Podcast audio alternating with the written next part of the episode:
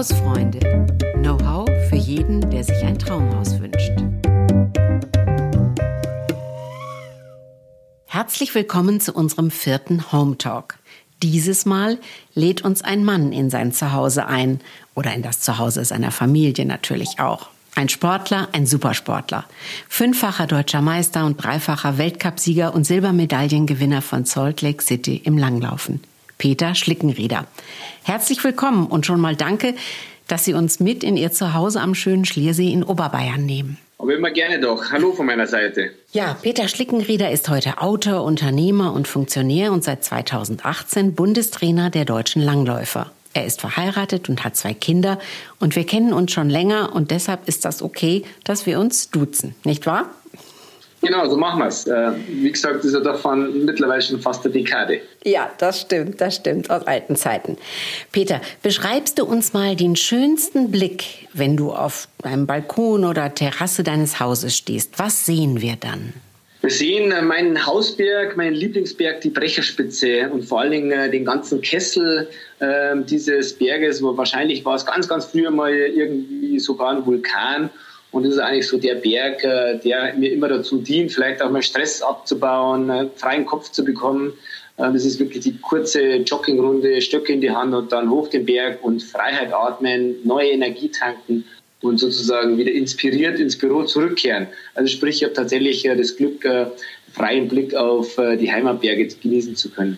Das heißt aber, du hast auch, ähm, also vom, vom Fenster aus, vom Balkon, musst du rausgehen. Wie ist so dein Haus? Wie ist das so? Ja, was mir eben sehr wichtig war, das Haus habe ich vor knapp drei Jahren nochmal neu gebaut. Ähm, und dann hat man ja nach, das ist eigentlich mein zweites Haus, das ich gebaut habe, nachdem wir das erste verkauft haben. Und da war mir wichtig, äh, zum einen ja, großzügige Abstellflächen, Garage, also weil ich äh, durch meine sportliche Aktivität natürlich extrem viel Material habe, vom äh, Rennrad über Langlaufski, Skitourenski, Alpinski, also alles, was irgendwie zum Sporteln dient. Es braucht natürlich auch entsprechend äh, Aufbewahrungsmöglichkeiten. Das war mir sehr wichtig, aber das noch viel Wichtigere, und das ist genau das, was den Blick beschert, waren äh, große Balkone. Also ich habe eine Etage, also das Erdgeschoss ist sozusagen äh, ebenerdig. Ähm, dort habe ich keine Stufe und eben äh, sehr große, sehr großen Balkon, der eben die volle Hausbreite und drei Meter tief ist, so dass man dort draußen tatsächlich vom Frühstück über Mittagessen, Abendessen oder einfach mal nur genüsslich den Blick in die Berge schweifen zu lassen, ähm, verbringen kann. Mhm. Du bist natürlich gerne draußen, das äh, ahnen wir, ja, als, als, als Sportler. Ähm, was, was heißt das für dich beim Wohnen? Bist du dann wirklich ungerne in geschlossenen Räumen? Das können, können, kann man durchaus so sagen. Also gerade so, äh, wenn im Endeffekt im Winter, klar, äh, genieße ich meinen, äh, ja, so meinen wasserführenden Holzofen, ähm, habe damit eigentlich auch ein gutes Gefühl, wenn ich dort einheize, nicht bloß äh, sozusagen das Lust Feuer zu beobachten, sondern auch zu wissen, dass er äh, die, die Heizung speist, also Warmwasserbereitung, Heizung äh, sozusagen zuheizt und ich theoretisch das ganze Haus damit heizen könnte. Mhm. Das genieße ich natürlich im Winter, wenn es draußen schön kalt ist, äh, aber genauso liebe ich es, äh, früher bis Herbst viel Zeit draußen zu verbringen. Deswegen ist äh, der große ausladende Balkon, der überdacht ist, äh, sowohl in meinem Schlafzimmer wie auch eben ebenerdig in dem Erdgeschoss, beziehungsweise durch das, dass es ja Souterrain gebaut ist, ist es ja Erdgeschoss, erster Stock, kann man auch immer sehen, wie man will, ähm, mhm. ist mir das eigentlich sehr wichtig. Also ich verbringe tatsächlich viel Zeit draußen. Also mein Haus ist so gebaut, dass man dort auch letztlich einfach mehr Zeit draußen wie drinnen verbringt. Du würdest nicht in die Stadt ziehen? Das wäre für mich tatsächlich ähm, undenkbar, wenn ich ehrlich bin. Also klar, ich weiß, dass es sehr privilegiert ist, was ich hier haben kann, darf. Ähm, aber mir wäre so, so das naturnahe Wohnen schon sehr wichtig. Also ich glaube, dann würde ich tatsächlich, wenn es nicht realisierbar wäre, hier ähm, in der Nähe der Alpen, dann müsste es wahrscheinlich irgendwie anderes Land werden, ähm, wo man sich das eben leisten kann, dass ich nah an der Natur bin. Hat natürlich auch immer zu tun damit, wie verdient man seinen Lebensunterhalt. Da denke ich, bin ich in einem glücklichen Umstand, dass ich selten äh, Büro oder letztlich äh, Innenstadtlage aufsuchen muss.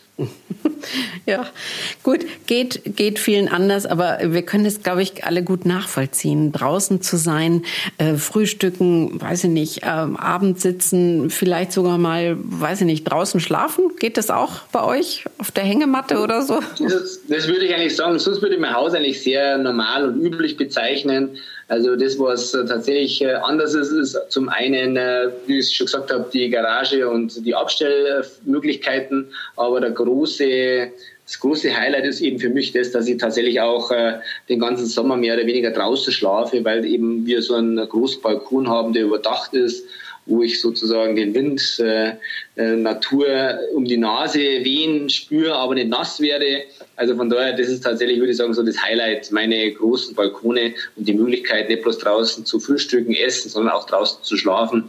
Also wir haben dort äh, tatsächlich einfach ein zweites Bett äh, im äh, Dachgeschoss äh, sozusagen so hoch wie möglich über den Dingen und das eben draußen überdacht, aber eben im Freien.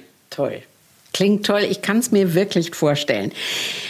Das Haus selber, du hast gesagt, vor drei Jahren nochmal noch mal neu gebaut. Ähm, ich glaube, Ziegelbauweise, gell? ist ein massives Haus. Was ist denn das Besondere an diesem Haus? Ja, das Besondere würde ich sagen, dass, dass es einfach auf äh, mehr Generationen äh, Zusammenlebensweise ausgerichtet ist. Das heißt also, wir haben drei Stockwerke, und äh, jedes Stockwerk wäre autark bewohnbar. Also ob es jetzt eben im Endeffekt die Kinder ist, dass äh, der Sohn unten einzieht, wir in der Mitte leben, die Tochter oben oder wie auch immer. Also das heißt, das wäre möglich. Zum anderen ist eine kleine Einliegerwohnung dabei. Also die habe ich eigentlich für meinen Vater gedacht, dass äh, der hier seinen Lebensabend verbringen kann. Im Moment bewohnt in meine Tochter mit ihrem Freund, aber äh, eben maximale Flexibilität, dass man das Haus entsprechend den Lebensumständen oder den Entwicklungen, wie es einem selbst geht, was noch alles passiert, anpassen kann. Also es ist in dem Sinne schlicht, einfach, aber äh, gut flexibel. Also in jedem äh, Geschoss gibt es sozusagen Bad, Toilette, äh, Küchenanschlüsse ähm, wenn man alle drei Stockwerke bewohnen würde, dann ist es sicherlich nicht mehr sehr ausladend. Jetzt im Moment bewohnen wir es, äh, sagen wir mal, zu sechst. Da ist es noch sehr groß, sehr freizügig.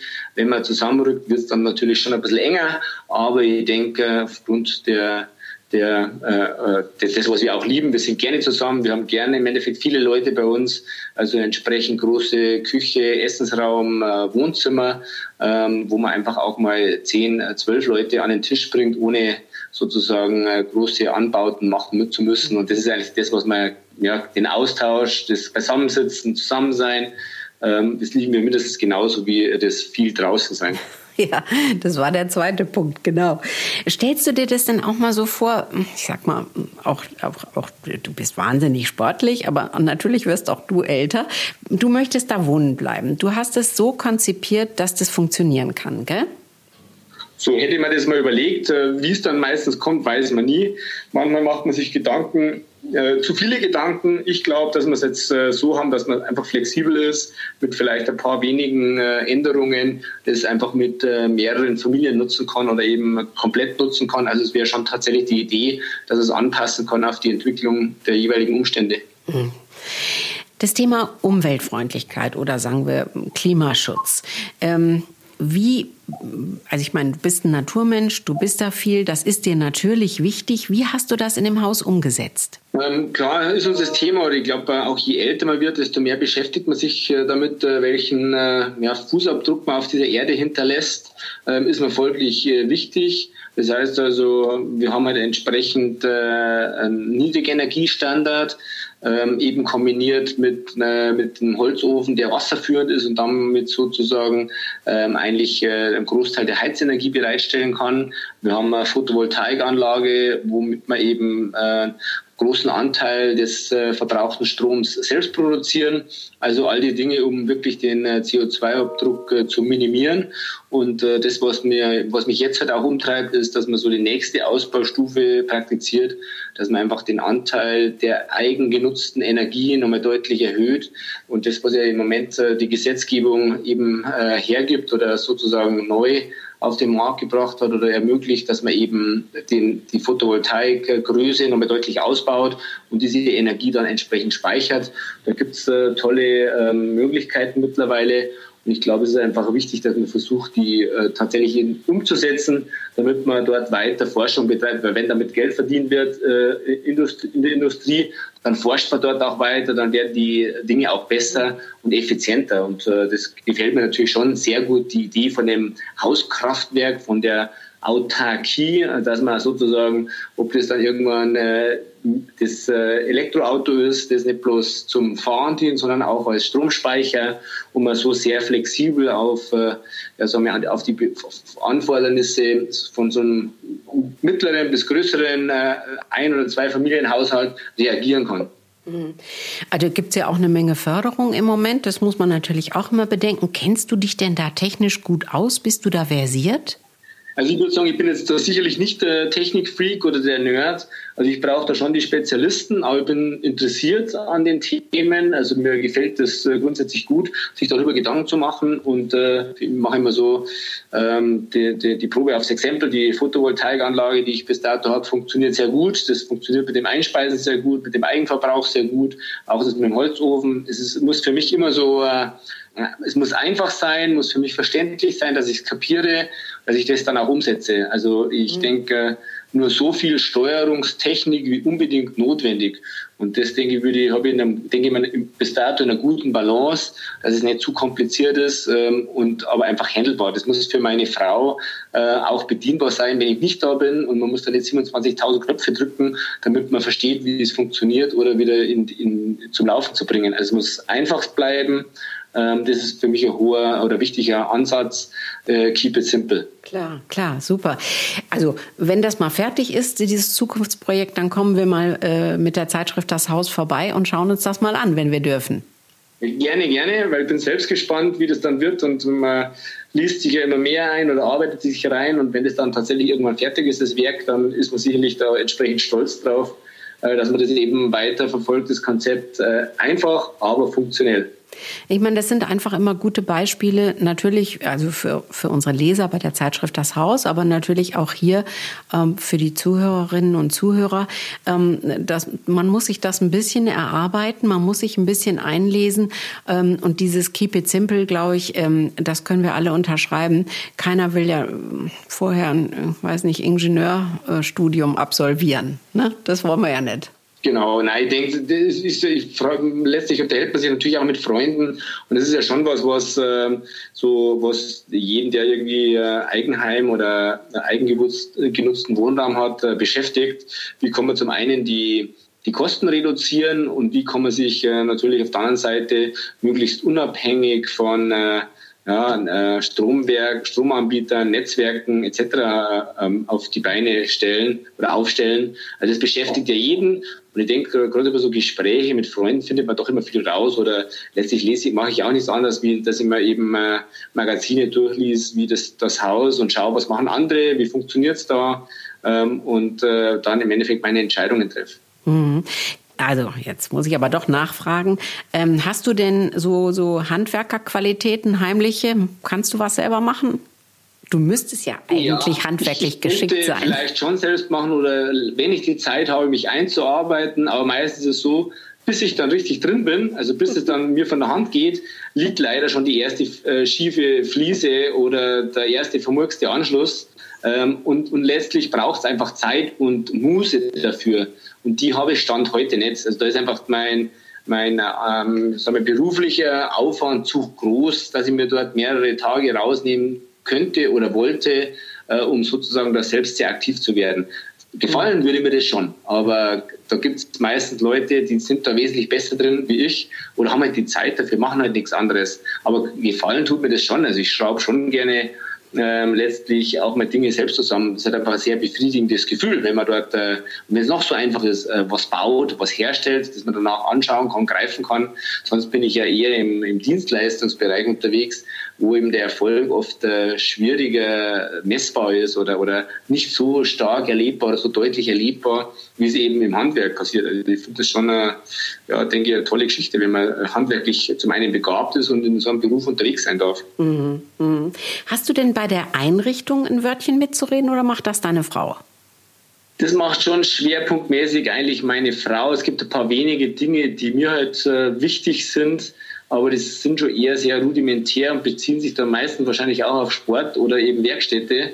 Also äh, wie sozusagen Dinge dann gelagert werden, dass ich schnell darauf zugreifen kann und schnell flexibel bin, also wie mein Rad an der Wand hängt oder wie meine Sachen, wo meine Sachen trocknen, damit ich schnell wieder unterwegs bin oder meinen äh, nächsten Ski äh, montieren kann. Ja gut, gut, ich sag mal so die Eckbank, also das, was so der Gemeinschaftsraum ist, wo sich alle treffen, das war mir auch noch relativ wichtig, dass ich Aber die Füße auf, diese, auf diesen Rahmen äh, abstellen kann, damit er genau in der richtigen Höhe ist. Da hat mir das schon sehr gut gefallen, dass der Schreiner sozusagen meine Eckbank und äh, Tisch gemacht hat und das aus dem Eschenholz mit dem äh, Splint, also das war mir dann schon wichtig, dass es so ein Unikat ist und äh, wirklich genau so abgemessen wurde, wie ich das will auch wenn es ein bisschen teurer ist. Aber ich freue mich da eigentlich jedes Mal, wenn dann dort äh, auch flexibel mal zwölf Leute da sitzen und man nicht groß irgendwie was anbauen muss. Dann ist es einfach, wo man denkt, es hat sich doch gelohnt, sich da ein bisschen mehr Zeit oder Energie zu investieren, das auszuprobieren, zu planen und dann im Endeffekt wirklich äh, handgefertigt umzusetzen.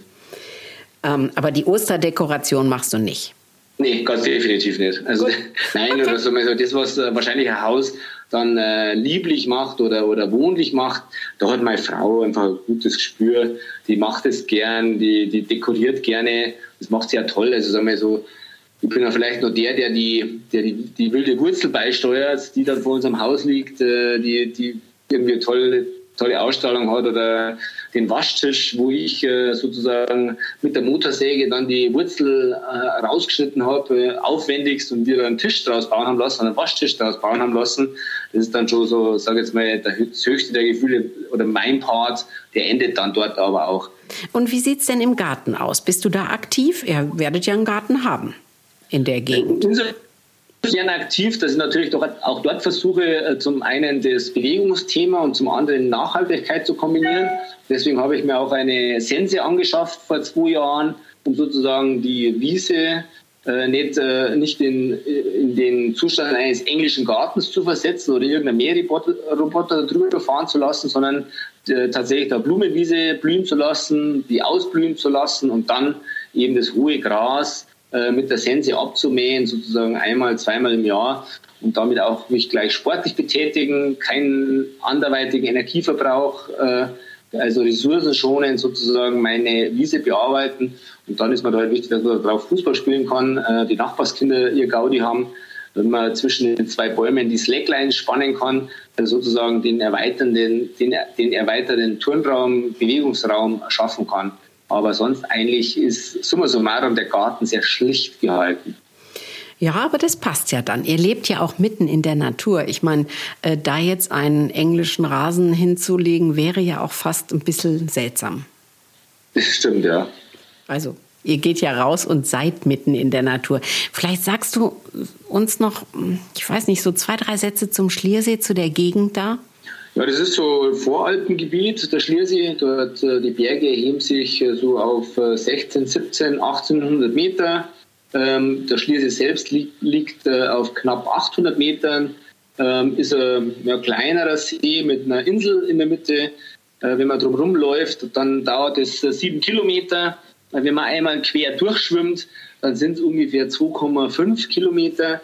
Ähm, also der See ist natürlich zum einen ein schöner Naturraum und was auch das Schöne ist, dass er nur auf einer Seite äh, eine befahren ist, also sprich eine Hauptstraße entlang führt und auf der anderen Seeseite eben ähm, dort für Fußgänger, für ja, sagen wir, Weidevieh gesperrt ist. Also von daher eigentlich eine sehr liebliche, schöne Perle, würde ich fast sagen und eben umgeben von diesen Voralpenbergen, die sich halt wunderbar eignen, um schneller mal äh, ein, zwei Stunden dort unterwegs zu sein, ein Gipfelglück zu erleben und dann wieder zurückzukehren ins Büro. Äh, wie viele Einwohner haben wir? Circa 8000, die sich doch auf einer sehr großen Fläche verteilen. Ähm, also von daher auch, denke ich, äh, ja, äh, kleiner Ort, der, wo man das Notwendigste bekommt, wo das Vereinsleben in den verschiedensten Vereinen sehr wichtig, sehr aktiv ist aber ich würde schon sagen, einfach so ähm, dem Paradies sehr nahe. Ja, ja, ich glaube, das können wir, ähm, können wir alle nachvollziehen, wenn wir dich ähm, darüber sprechen hören.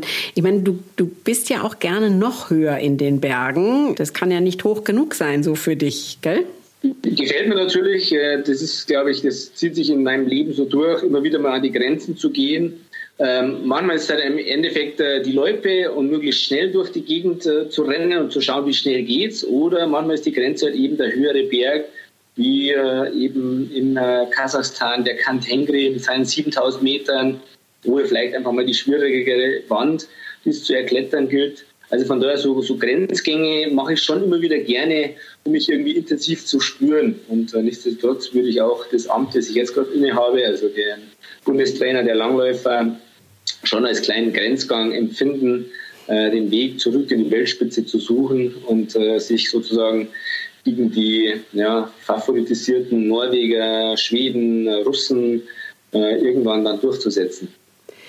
Ja, dafür können wir nur ähm, alle Kraft und äh, äh, wünschen und natürlich auch den Erfolg. Also Grenzerfahrung im Extremsport, liebe Zuhörerinnen und Zuhörer, das ist für Peter Schlickenrieder ja auch ein wichtiger Punkt. Und seine Bücher machen Lust auf Winter, auf Schnee, auf Sport. Und dazu gehört auch das Mountainbike, hat er schon erzählt. Das ist ihm auch ganz wichtig. Wenn Sie mehr erfahren wollen noch als das, was wir jetzt hier in den wenigen Minuten eigentlich besprechen konnten, dann gehen Sie Sie doch gerne auch mal auf ähm, peterschlickenrieder.de. Da finden Sie alles, was der sportliche Mann ähm, so tut. Äh, wir haben jetzt viel übers Wohnen auch erfahren. Ich glaube, das sind so Fragen, äh, die du wahrscheinlich seltener gestellt bekommst. Ähm, insofern vielen Dank, dass du uns mitgenommen hast in das Zuhause. Und äh, ja, wir wünschen viel Erfolg, tolle Zeit, tolle Bergtouren. Ach, ich weiß nicht, was alles. Jetzt im Frühjahr wird es ja irgendwie, ach, da kann man ja alles wieder machen. Also gut, du kannst im Winter immer alles machen mit dem Schnee. Das ist uns nicht allen gegeben. Ähm, aber was ist so in der, sage ich mal, im April, Mai, was steht da so an? April, Mai ist perfekt für Skitouren, wenn man dann diesen Frühjahrsschnee bei der, bei der sich immer wärmer werdenden Sonne, sozusagen frühmorgens äh, gefrorenes Eis, dann ab äh, späten Vormittag, wenn es aufführend äh, der Schnee wie Butter wird und sozusagen unter den Skiern schmilzt, dann ist es eigentlich die perfekte Kombination aus Langlauf, Alpinskifahren, Bergsteigen, draußen sein ähm, und das gemeinsam mit Freunden ist genau der Mix, den ich liebe und den ich mittlerweile fast als eine der Königsdisziplinen empfinde. Wunderbar. Wir verabschieden uns. Ganz, ganz lieben Dank, ähm, dass du uns ähm, ja die Türen geöffnet hast. Und liebe Zuhörerinnen und Zuhörer, ich verabschiede mich auch bei Ihnen, Gabi Miketta, die Chefredakteurin von Das Haus.